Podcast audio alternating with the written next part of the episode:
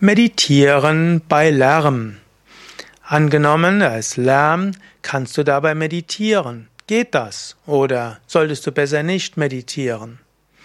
Also, zunächst einmal, mein Name ist Sukadev von yoga-vidya.de. Zunächst einmal möchte ich dir sagen, meditiere, ob da Lärm ist oder nicht. Wenn du nur meditieren kannst, wenn alles ruhig ist, dann bist du noch nicht sehr weit gekommen. Meditiere selbst dann, wenn Lärm ist, und lerne es, auch bei Lärm in die geistige Ruhe zu kommen. So, was kannst du machen bei Lärm? Eine Methode wäre natürlich, Oropax in die Ohren stecken oder in anderen Ohrstöpsel und dann kannst du den Lärm ignorieren. Und Oropax oder Ohrstöpsel gibt's in jeder Apotheke und das ist eine ganz einfache Methode. Natürlich gibt es sie auch in anderen Shops, wo ah, im Baumarkt gibt es sie typischerweise auch. Du kannst sogar ein, ein Kopfhörer aufsetzen. Es gibt inzwischen ja diese Hightech-Kopfhörer, die jeglichen Lärm ausblenden. Das kann auch eine schöne Erfahrung sein, wo du kannst dir vorstellen, du bist in einer Höhle, da mag es draußen laut sein. Also eine Möglichkeit bei Lärm zu meditieren ist, nimm eine Hilfe, sei es äh, eben Oropax oder Ohrstöpsel oder einer dieser Over-Ear-Kopfhörer, vielleicht sogar Aktivkopfhörer, die Lärm aktiv ausblenden. Das ist sehr viel besser, als wenn du mit anderen schimpfst, weil sie doch in der Küche Lärm gemacht haben, mit einem Nachbar schimpfst, weil er Fernsehen sieht, oder mit einem Teenie, oder dass du dich ärgerst, dass dein Hund bellt, oder dass dein Kind mit anderen laut spielt und so weiter.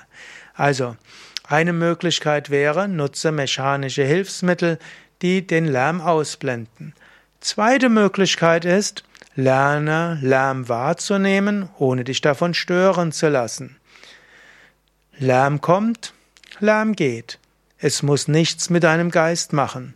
Du könntest dir sogar vornehmen, ich will lernen, bei Lärm ruhig zu bleiben. Und wenn dir das in der Meditation gelingt, dann gelingt es dir auch im Alltag.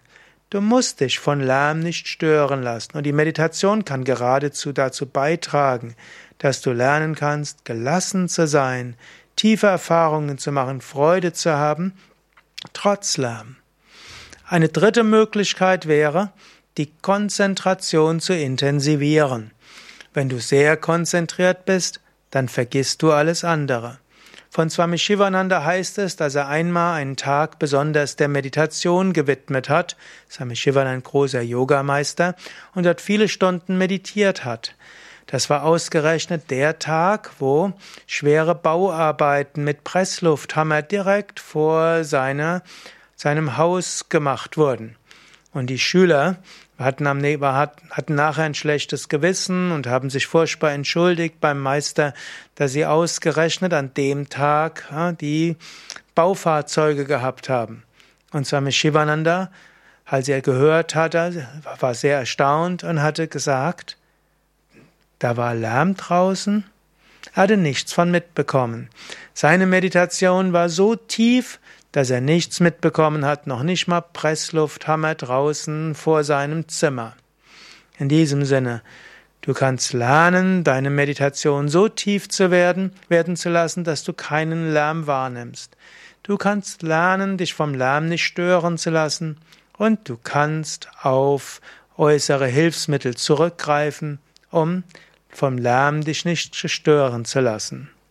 Und übrigens, angenommen, du fährst jemals nach Indien in ein Ashram zu meditieren, dann ist es gut, dass du einen dieser Ratschläge beherzigst.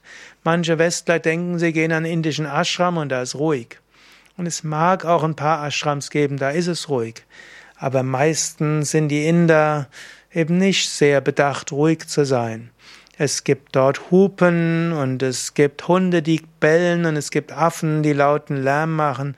Es gibt manchmal Menschen, die trotz der Meditation sich draußen unterhalten und Menschen husten und in vielen indischen Ashrams sind auch viele Kinder, die schreien und die Eltern machen da nichts dagegen. Und da musst du lernen, bei Lärm meditieren zu können. Und das kannst du lernen, schon hier im Westen.